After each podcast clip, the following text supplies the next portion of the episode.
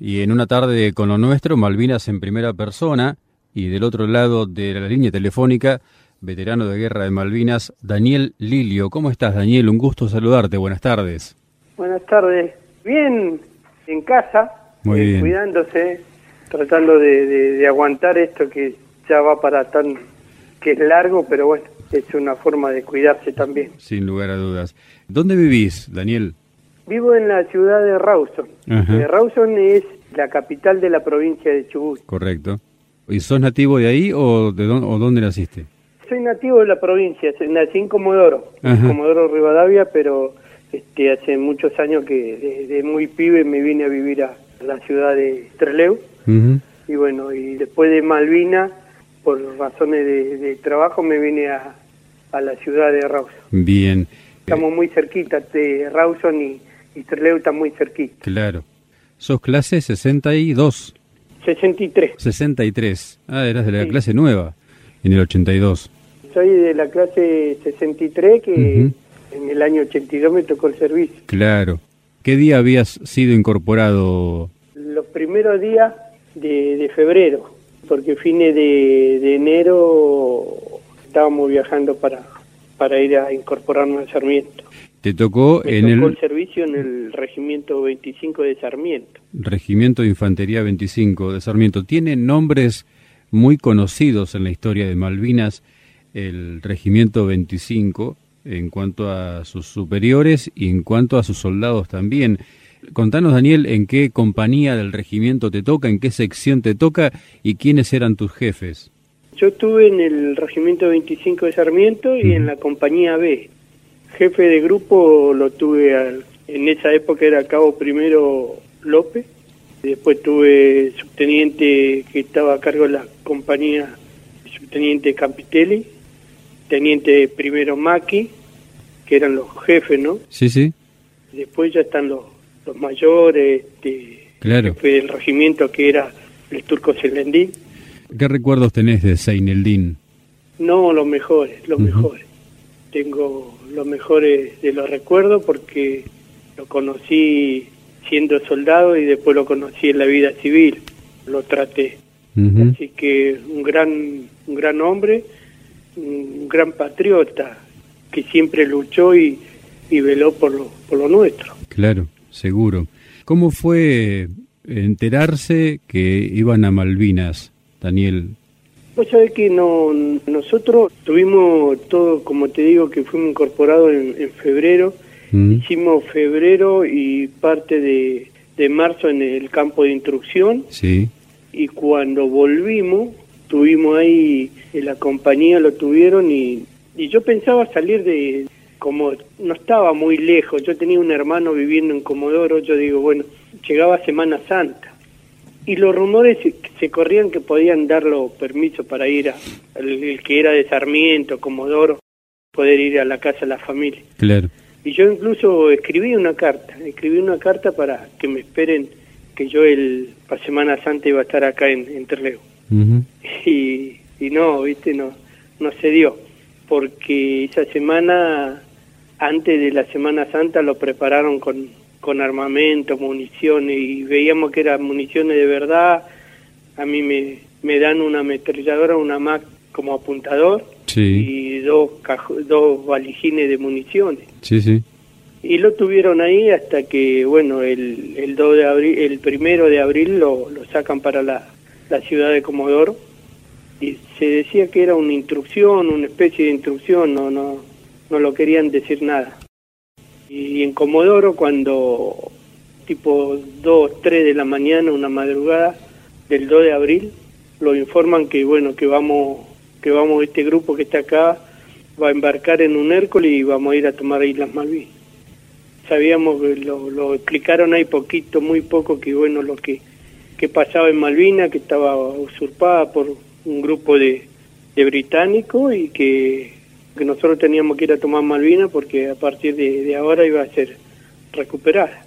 ¿Y estabas en ese grupo que viajó en la madrugada del 2 de abril? Sí, sí, estaba en ese grupo que llegó a, a la mañana del 2 de abril a, a Malvinas, cuando en la madrugada del 2 de abril ya la Marina y un grupo del Sí. Regimiento 25 lo había tomado. Sí, sí, la Operación Rosario. Sí, Claro. sí. Y una vez en Malvinas, ¿qué posición tomaron ustedes? ¿Dónde estuvieron? Y nosotros llegamos ahí a la parte de Puerto Argentino y, y la, la orden era este apenas aterricemos tomar posiciones porque todavía este se decía que habían habían un grupo de, de, de soldados británicos que estaban que se habían escapado. Sí, y no, no sabíamos lo que iba a pasar y lo habían este tomado lo, el aeropuerto no habían invadido el, todo lo que es la pista no así que nuestro avión tardó el, el Hércules en bajar porque tenía la pista obstruida Claro. estaba con tambores con, con máquinas hasta que la pudieron este, despejar y poder aterrizar así que ahí bueno estuvimos en Puerto Argentino ese día lo quedamos en, en la zona del aeropuerto hasta que cerca del mediodía, después del mediodía, salimos rumbo para el pueblo. claro. Y el pueblo queda más o menos, yo lo que yo digo, nunca lo tomé ni nunca pregunté exactamente la distancia, pero yo creo que 6, 7 kilómetros quedan al pueblo del aeropuerto. Y eso lo hicimos caminando. Llegamos a un lugar que estaba para ser inaugurado, no sé si era iba a ser un hospital o una escuela, porque era un edificio grande estaba muy muy bien terminado, estaba muy bien este equipado, sí, una cosa muy nueva recién este, a estrenar. Y ahí llegamos, y bueno, ahí un, un jefe de grupo rompió una puerta y, y entramos y ahí este fue nuestro eh, donde nosotros hicimos los primeros 20 días que estuvimos ahí este haciendo guardia y, y después llegaron más soldados. Claro. Así que era una parte grande como un como una escuela, un hospital. Lo que nunca supe el edificio qué iba a ser eso, pero después del cuando se armó el conflicto en la guerra de Malvinas lo lo dejaron como hospital. ¿Y cuándo se produce algún cambio de posición para ustedes? ¿Cuándo los movilizan desde ese lugar? Y nosotros este repartían, ¿no? Algunos que le tocaba ir para la parte de San Carlos, para la parte de, de Bahía Zorro, de Darwin, este, otros grupos este, quedamos ahí, nosotros quedamos ahí en Puerto Argentino. Ajá. La misión nuestra era proteger lo que es la parte del aeropuerto, Dar seguridad. dar seguridad a todo lo que es la parte del aeropuerto. Durante esos 20 días que te digo que estuvimos en el hospital, e íbamos a hacer de todos los días buscar lugares para poder hacer nuestras trincheras cerca del aeropuerto, que era la zona que teníamos que cubrir nosotros. Ujú. Así que, bueno, ahí cerca 600, 1000 metros del aeropuerto nosotros teníamos nuestra posición. Y ahí cumplimos nuestro objetivo, ¿no? De, de- de lo que teníamos que hacer Claro. y aguantar los, los bombardeos de navales y, los ataques aéreos de, de la avión enemiga este, hacia el aeropuerto, porque siempre buscaron destruir el aeropuerto de un principio y nunca pudieron. Vos sabés que nunca pudieron. En una oportunidad lo tocan y lo tocan en la punta de, de la pista, la tocan. Sí. Pero siguió siendo operada. Pudieron seguir bajando nuestros aviones. ¿Cómo era eh, lo del cañoneo naval? Dicen que era tremendo, ¿no? No, no paraban, ocupaban una franja de horas en la noche y, y era todas las noches que se repetía. ¿Están así? Sí, se acercaban a las costas y de noche y bueno, y sacudían, era una, una cosa que, que uno no se imagina este hasta no estarlo viviendo, ¿no? Claro. Este, vos podés ver y te pueden contar, pero estar en el lugar, la verdad que era bastante traumático. ¿Y qué hacían en esos casos, Daniel? ¿Ca- ¿Algún cambio de posición? ¿Se ponían a resguardo en Y algo? Cuando era muy, muy, cuando era muy fuerte y muy constante el fuego de ellos, este, el bombardeo de ellos, nosotros teníamos que cada vez estar, la mayoría, este, de guardia Claro. y durante el día, si, si se acercaba alguna fragata, eh, podía despegar algún avión argentino a atacarla, ¿no? Claro. Que así varias tuvieron baja ahí frente a Puerto Argentino, Ujú. este, fueron hundidas. Sí, sí, claro. ¿Durante el día tenían algún momento como para recuperar ese, ese no poder descansar a la noche o, o cómo descansaban, Daniel? Durante el día nosotros teníamos una rutina que hacer. Claro. La rutina nuestra eran de mejorar nuestro nuestro armamento, de limpiarlo, de mejorar nuestras posiciones. A muchos se les llenaba de agua el pozo zorro Claro. así que había que cambiar el pozo zorro, volver a hacer otro, buscar chapa, buscar eh, todo lo que se pueda, traer tambores para llenarlo con arena y nosotros no lo cansamos de hacer el pozo zorro porque teníamos una zona que era que escarbaba hacia el pozo a 50, 60 centímetros y te aparecía el agua. Claro. Entonces era imposible de, de poder estar adentro. Así que nosotros usamos las rocas, conseguimos tambores y, y bolsas de arena y fuimos haciendo nuestra propia posición. Claro, seguro. El grupo mío que yo tenía éramos seis soldados y el cabo primero. Y en Malvina, este, al cabo primero el subteniente le tuvo que sacar un... Eran dos grupos de, de apoyo. Estaba yo con la MAC y dos soldados más, que eran los que me, me, me apoyaban y estaba el, el abastecedor de la MAC. Sí y después estaba el otro grupo que era también tres soldados y, y una más. Teníamos dos más que el grupo nuestro, pero en Malvina el subteniente había un grupo de, de, soldados con un cabo primero que necesitaba una más. Así que habló con el subteniente y le, le pidió la si le podía este, acercar una MAC porque este, era lo que él necesitaba. Así que bueno, ahí lo separaron al grupo y quedamos tres soldados con el cabo primero y, y los otros tres soldados se fueron con, con el subteniente que lo necesitaba, ¿no?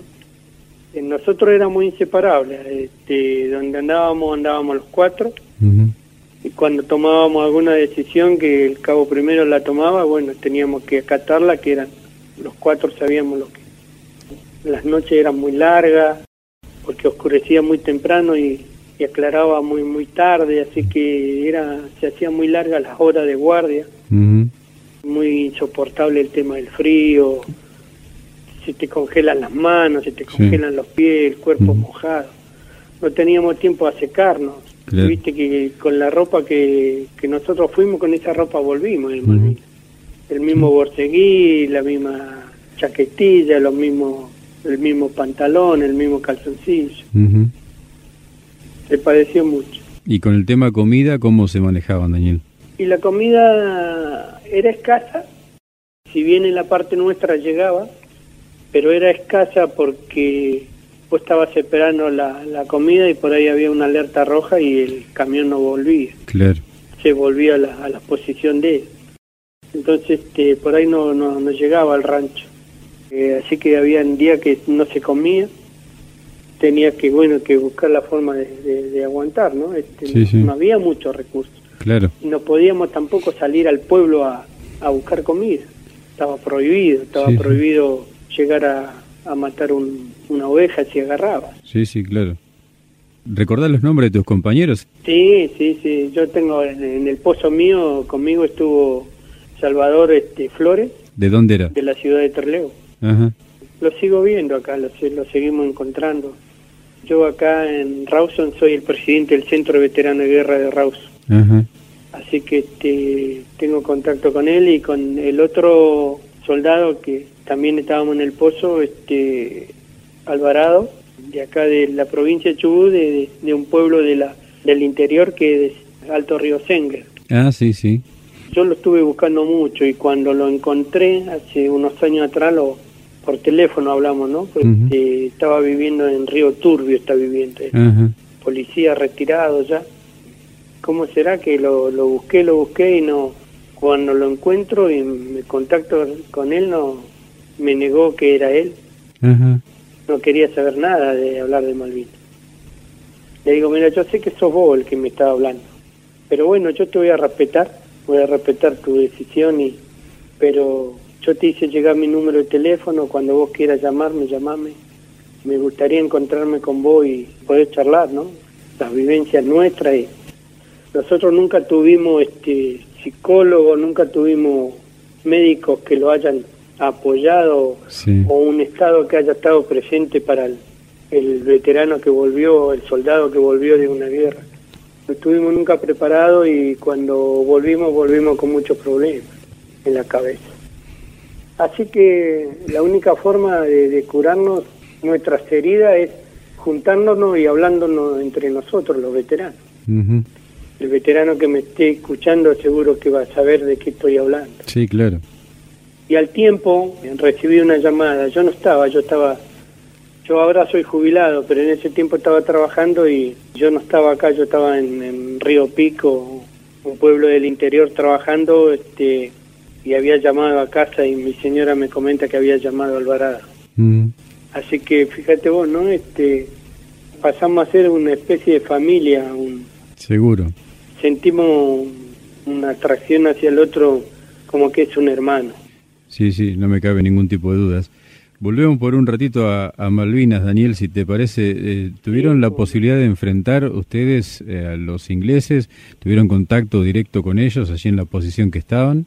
Eh, nosotros tuvimos el 12, el 13 y 14 al grupo de, apoyo nuestro, lo llevan a primera línea. Ah.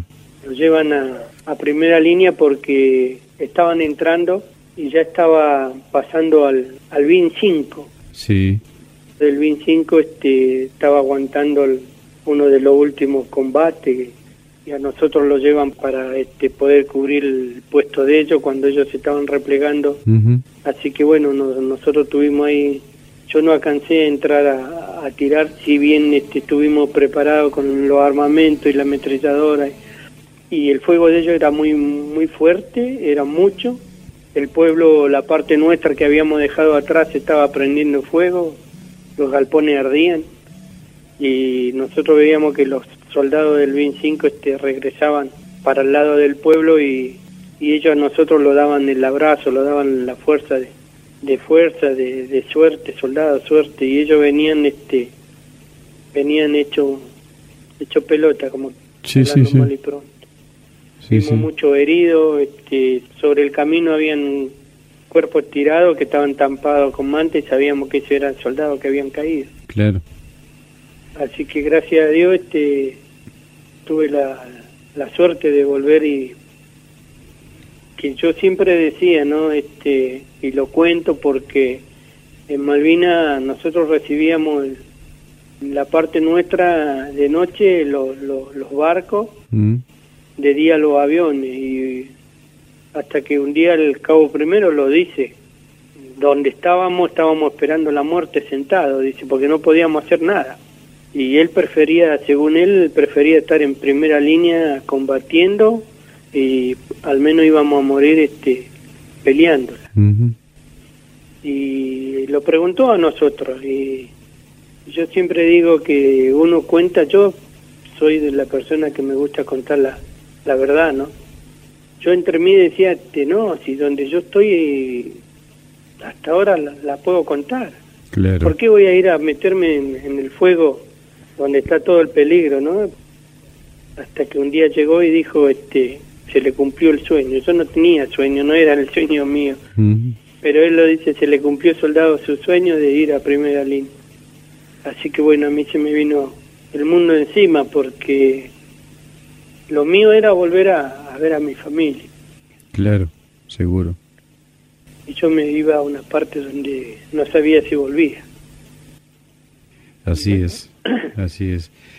Después de cubrir ese repliegue del BIM 5, ¿ustedes también se repliegan para Puerto Argentino? Sí, se cubrió una parte, se le hizo este el, aguante, pero después ya el, el, 14 ya no se aguantó más. Claro. Hubo orden de replegarnos para el lado del pueblo y bueno, y no nos quedó otra de obedecer las órdenes y replegamos hacia Puerto Argentino, ¿no? Ahí, bueno, seguramente la, entrega de, armamento y demás, ¿no? Claro, ese día no, ese día no. Tuvimos ahí un, un impasse en, atrás del pueblo y a la noche este, lo, lo volvimos para las posiciones con nuestros armamentos, con nuestro... Y el otro día, a la tarde, este, un jefe de, del regimiento avisa que mañana íbamos a tener que ir a, a devolverlo el armamento, ¿no? Teníamos que devolver todo y bueno, ahí también otro, que Argentina se había rendido y que teníamos que, que entregar nuestras armas. Y ahí también fue otro, otro dolor, algo desagradable porque teníamos que, que entregar nuestras armas y íbamos a quedar prisioneros. Claro. Y también eh, son preguntas que, que te hace uno, la cabecita de uno andaba daba vueltas a, a 2000 y, Mm. y qué iba a pasar después de esto. Nosotros donde estábamos teníamos un ojo de mar, había un, un pozo muy grande de agua que no sabíamos qué profundidad teníamos, nunca supimos, pero estaba muy era muy grande y nosotros le decíamos al cabo primero que, que no entreguemos las armas, que las tiremos. Pudimos tirar los cascos, pudimos tirar este las bandas de municiones de las Ujú. Esas cosas tiramos al, al ojo ese de agua, pero lo que fue la MAC y los fales lo entregamos. Y al final cuando... después que lo que lo entregaron, que entregamos, este pasamos a ser prisioneros. ¿Y cómo los trataron? No, no, no tuvimos no tuvimos trato con ellos porque ellos los los cuidaban y estábamos todos juntos así en un en un campo así custodiados por ellos. No teníamos mucho trato. Así que tuvimos más o menos del 14 al, al 19 que salimos, prisioneros. Los embarcaron y, Cuatro días más, cinco Claro. estuvimos en Malvinas. claro, los embarcaron y, y regresaron al continente. Claro, claro, sí. ¿Y la llegada al continente cómo fue? Todas las tardes después de rendido íbamos a, a embarcar y, y llegamos al, al muelle y no nunca salía el barco porque no llegaba a la costa, porque no, no sé cuál era el problema, pero no no teníamos, así que llegaba a la noche y como no había aparecido, este, volvíamos a las posiciones, custodiado por los por los ingleses, ¿no? Sí, sí. y uno, uno de los últimos días, el 19, lo sacan a la noche, lo sacan con una en una lancha, lo van llevando por grupos Sí. en lancha y lo van llevando hacia adentro del mar, este, donde adentro del mar estaba el barco, Claro. muy retirado de lo que era el muelle. Y yo salí en una lancha inglesa que lo sacaron y, a- y lo transportaron, a, lo pasaron al Bahía Paraíso. Bien. Así que en el barco Bahía Paraíso volvía al continente. ¿A Comodoro? No a Santa Cruz, volvía a Punta Quilla. Ajá. Mi mamá dice que, que ellos escuchaban radio y cuando terminó la guerra este, avisaban que bueno tal día llega un buque, un barco con soldados a Puerto Madryn. Mm. Y mamá de Terleu se iba a Puerto Madryn, de, de acá hay 80 kilómetros más o menos queda Madryn. Sí. Y mi mamá se iba un día antes capaz o, o a la madrugada en el primer colectivo se iba a Madryn a, a buscarme a ver si me podía ver. Y fue varias veces pero nunca dice que tenía respuesta no Claro. mi vieja es una mujer que sufrió mucho mamá sufrió mucho. Me imagino. sí. Cuando... Así que nosotros volvimos ahí a Punta Quilla que es parte de Santa Cruz y de ahí a Comodoro Ujú. al regimiento 8 creo que era, y después del 8 los llevaron en colectivo a Sarmiento. O sea que volvieron al cuartel de donde habían salido. Claro, claro, Sí. sí, sí. ¿Y cómo fue? ¿Terminaron el año militar o, o los dieron de baja enseguida?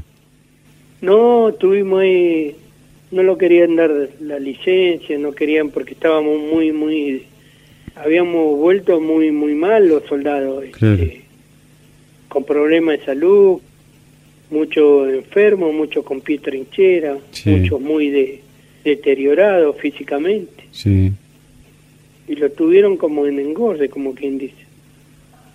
Hasta que por allá por agosto fue la primer, el primer permiso que me dan para venir a ver a mis viejos. No teníamos colectivo para salir, teníamos el permiso, pero no teníamos el colectivo. Así que hablamos ahí y por favor pedimos que lo dejen salir. en- Salimos a dedo. Así que yo a dedo hice de Sarmiento a Comodoro y de Comodoro a, a Terleu hice que son alrededor de 360 kilómetros. De, fui ahí a la estación de servicio donde me dejaron, fui a ver un camionero y el camión venía para, iba para Río Negro, así que pasaba por Terleu y me, me trajo hasta casa. Ujú. Era, era día de invierno con mucha una, un, un año de, de mucha nieve fue ese año 82. Así que acá para la Patagonia se sentía mucho el frío, se, el tema de la nieve era mucho. Así que como pudimos, el camionero pudo lograr llegar a, a y dejarme en mi casa. No sabe lo que fue eso. Llegar a mi casa yo le decía a mi, al camionero, ¿no? A mi compañero le decía, el muchacho joven era de ahí de la ciudad de Comodoro, es y él dice, me contaba que se había salvado por número bajo de la colimba. Eh, teníamos la misma edad, teníamos. Y yo le digo, bueno, llegando a Terleu, yo le decía que yo quería que él pase a mi casa. No, dice, yo te dejo afuera y... No, no, le digo, yo quiero que vos bajes y conozca a mi familia. Mm. Así que lo obligué a bajar a, a ver a mi familia y, eran tipo 3, 4 de la mañana cuando llegamos a la casa. No, no, había un ruido, estaba la luz prendida de, lo que era el comedor, casa humilde, este, nosotros somos 14 hermanos, son, y yo soy el del medio más o menos. El único le tocó el servicio militar, los demás se han salvado.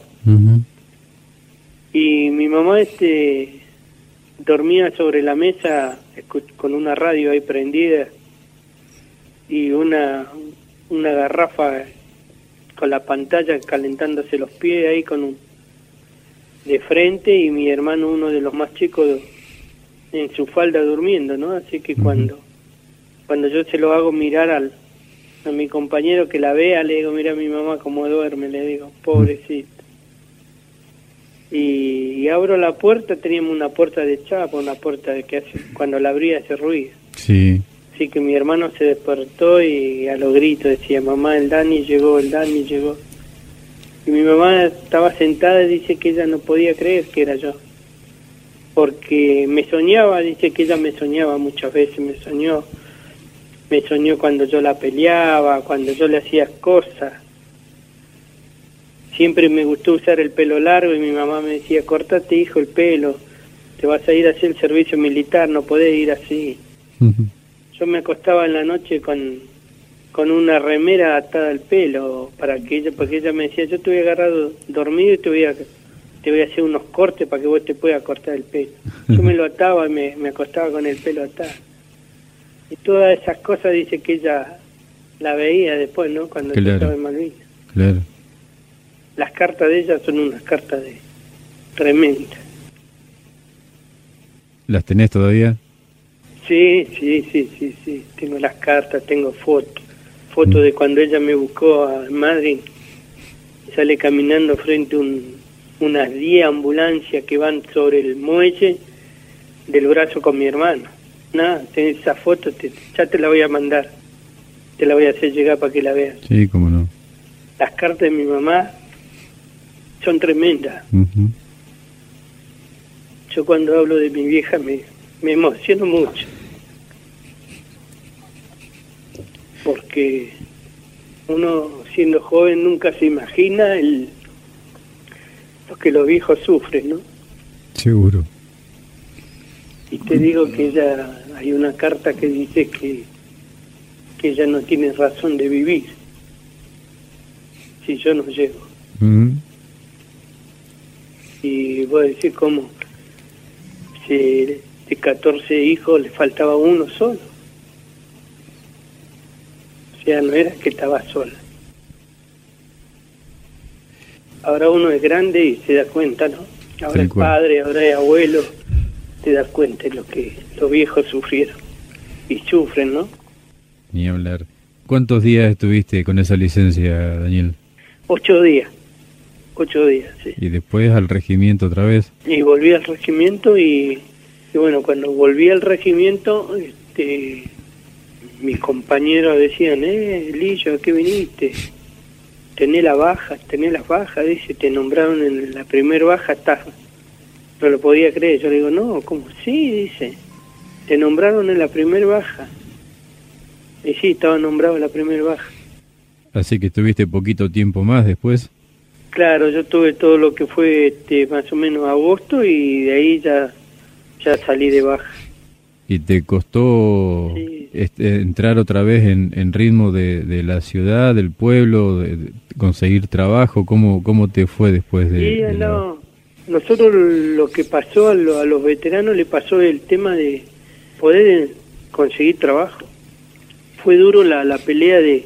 Lo juntábamos en algunos grupos y buscábamos trabajo y íbamos a los diarios a poner notas.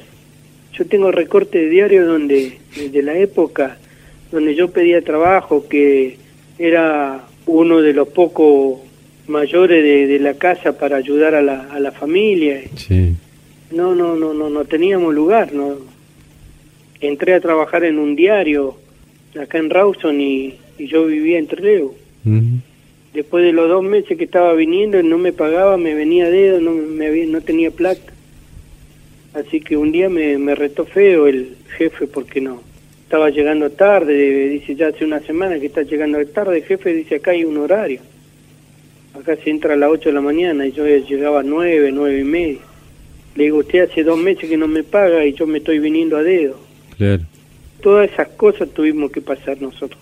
¿Y cuánto tiempo pasó hasta que conseguiste un, trabajo?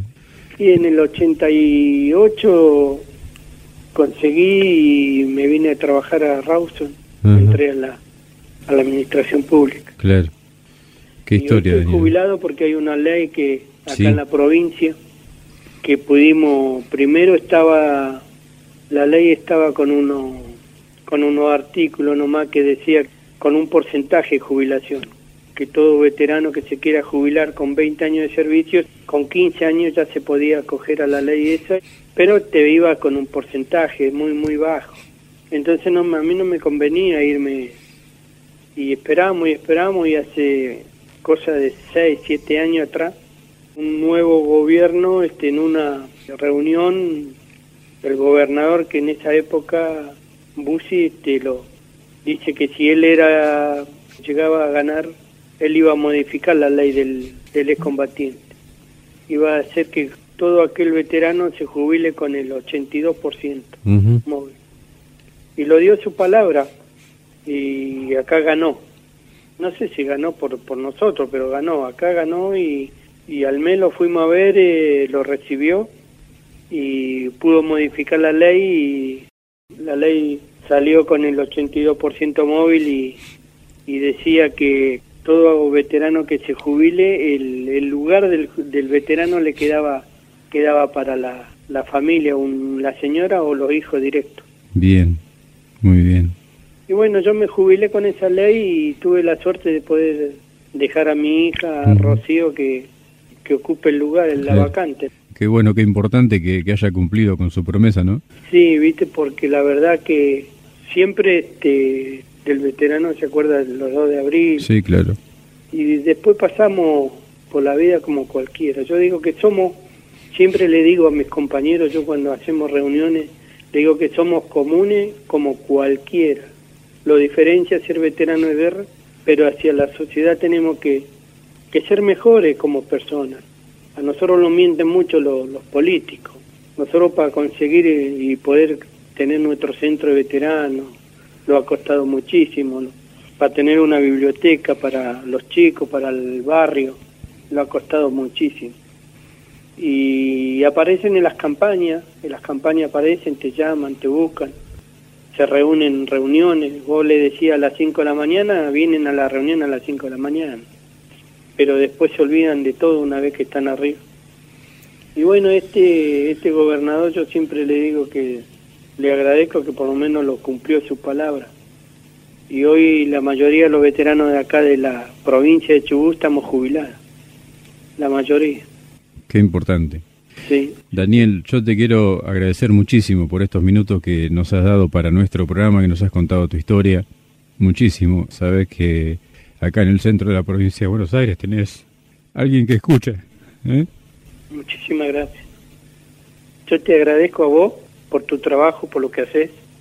Eh, nosotros lo valoramos mucho porque nosotros trabajamos mucho con los chicos de la escuela. Siempre digo que los, chicos de la escuela, los niños son el futuro nuestro y tenemos que sembrar ahí para que el día de mañana no tengamos si queda algún veterano este sea reconocido como corresponde. Y bueno, te saludo y te agradezco también. Y lo que hace, lo valoro mucho lo que el trabajo que hace con los veteranos y, le dejo un saludo grande a, los, a todos los veteranos, a todos los veteranos. Mi vieja y mi viejo los perdí muy muy muy joven yo. Mamá en el 86 falleció en diciembre del 86 y mi papá en en febrero del 87. Se fueron los dos, una diferencia de dos meses. Y yo tengo una, una familia ahí de la que es de las Flores, pero vive acá en, sí. en Rawson, Mirta, Mirta Cartelani. Ahí en las Flores debe tener algún pariente, un sobrino creo que tiene. Yo sé que esa gente, yo me, me había angustiado tanto y había perdido tanto el dolor de mis viejos y y me apoyé tanto en esta familia que bueno. Bien. Después terminé diciéndoles viejo, mis padres postizos. Así que bueno, tengo buenos recuerdos. Uh a María. Sí, claro. Que te dio mi número. Sí, sí, este, por supuesto. Saludala, este, bueno, un gran recuerdo tengo este de ella, este, la conocí una gran persona también, María. Daniel, muchísimas gracias. Te mando un grande, gracias. Gracias, un abrazo fuerte. Los brazos, seguí con esto, que lindo que es nuestro.